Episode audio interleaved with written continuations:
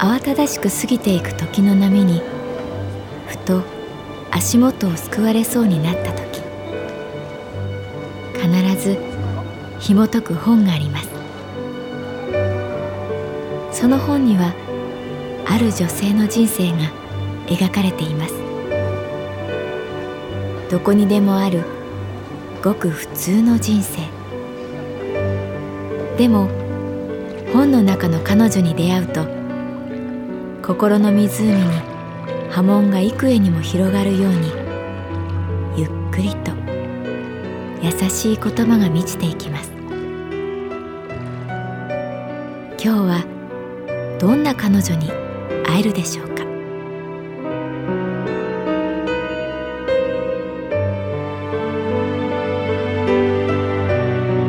サウンドライブラリー。世界に一つだけの本。朗読は私木村多江がお送りいたします。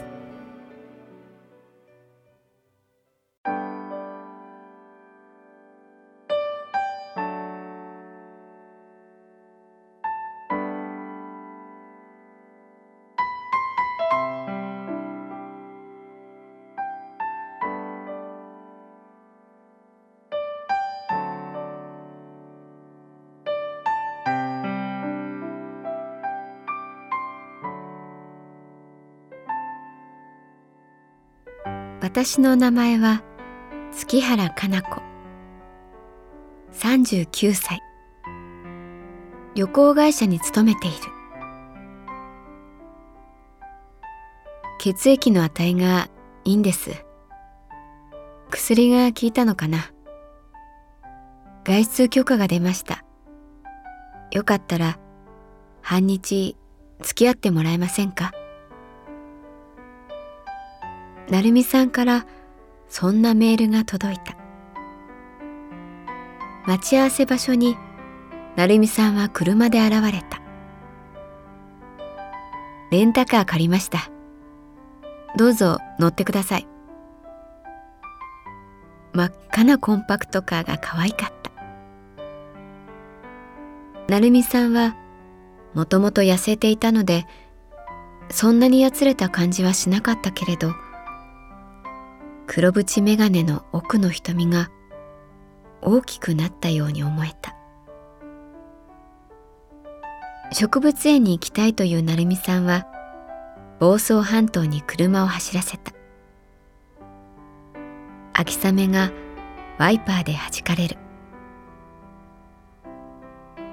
今日はありがとうございます。前を向きながら彼が言った。元気そうでよかった。と私。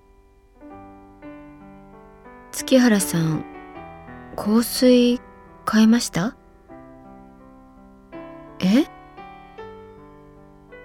違ったかな？この頃香りに敏感になっていて。ええ実はこれ初めてつけるコロンです。そっか。成美さんは中指で眼鏡の絵を上に上げた。病院のベッドに横たわりながらずっと夢見ていました。月原さんと植物園にドライブするって。大げさ。いや余命を宣告された人間に大げさなことは何もありません。私が黙ると「あすみません」と笑顔になってこう言った「今夜は満月だそうです」月が出るまで一緒にいてください。雨が上がることを願って。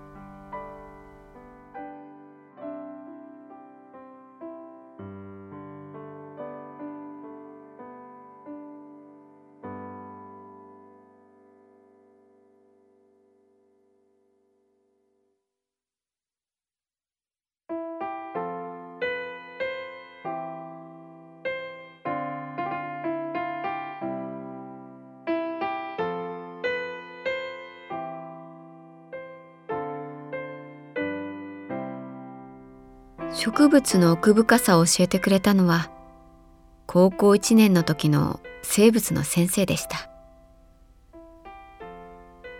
温室のハイビスカスを眺めながら成美さんは言った。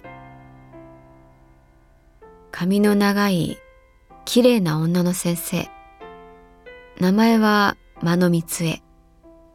まだ教師なりたてで男子校だったのでそれはもういろんな意味で格好の餌食でした。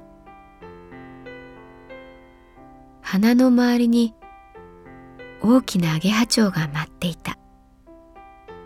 ここだけ季節は夏だった。ある日そう季節は今ぐらいで校庭の脇に葉っぱのない花火が開いたような赤い花が咲いていたんです。僕が立ち止まってそれを見ていると隣で間野先生の声がしました「彼岸花」そう一言。その言い方が何て言うか妙に艶っぽく聞こえて先生はこう付け加えたんです。花は葉を思い葉は花を思う。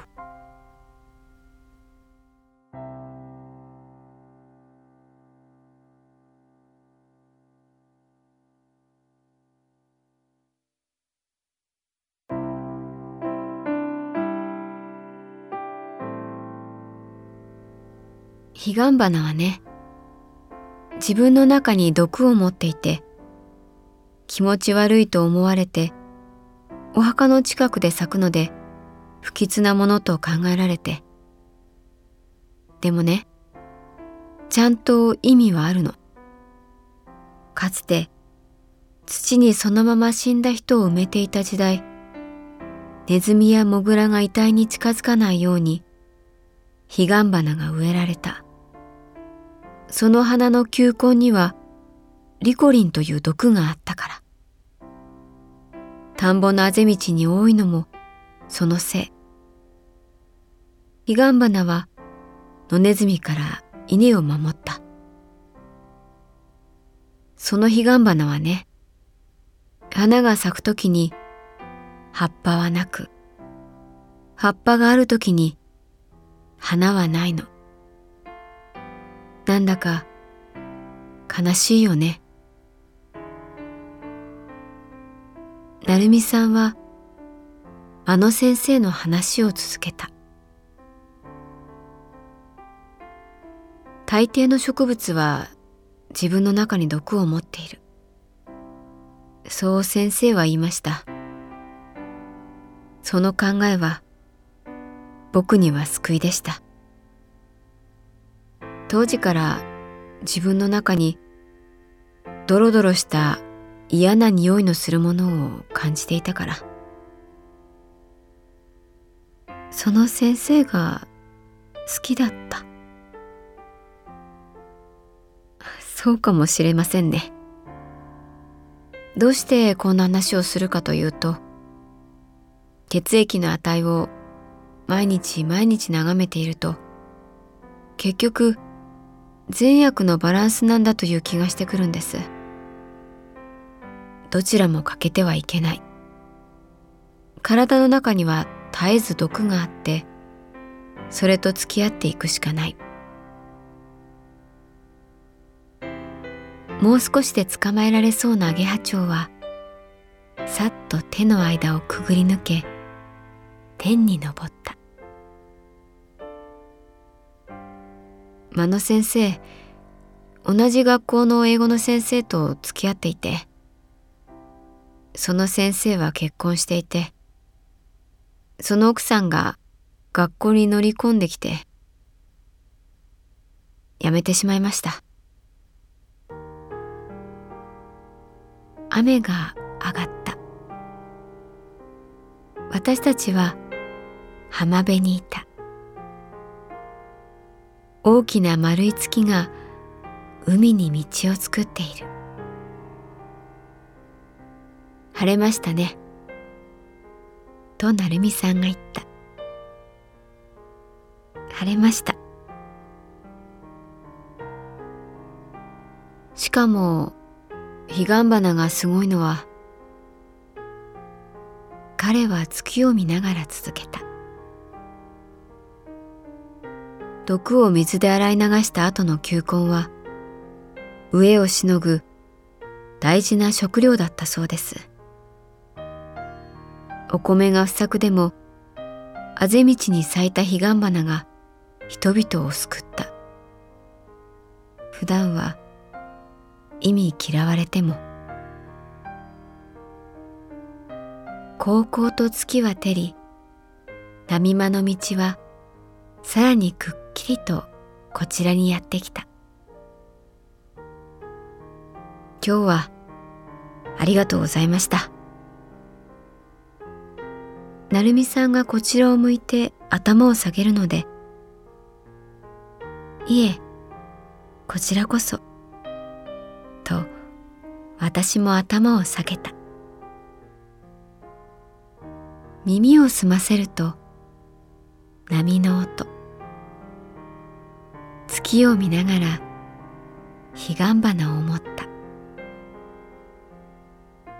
花は葉を思い葉は花を思う。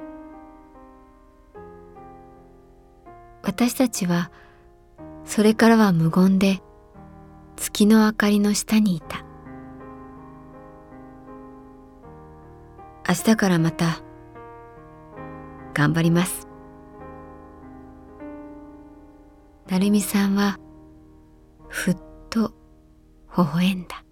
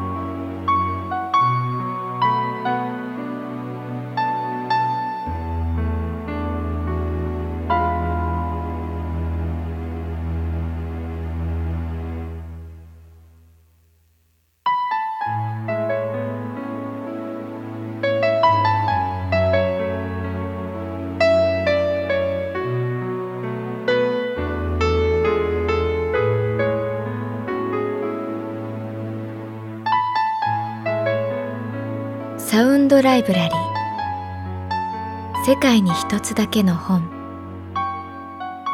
作。北坂雅人。演出。高橋智彦。朗読は私木村多江でお送りいたしました。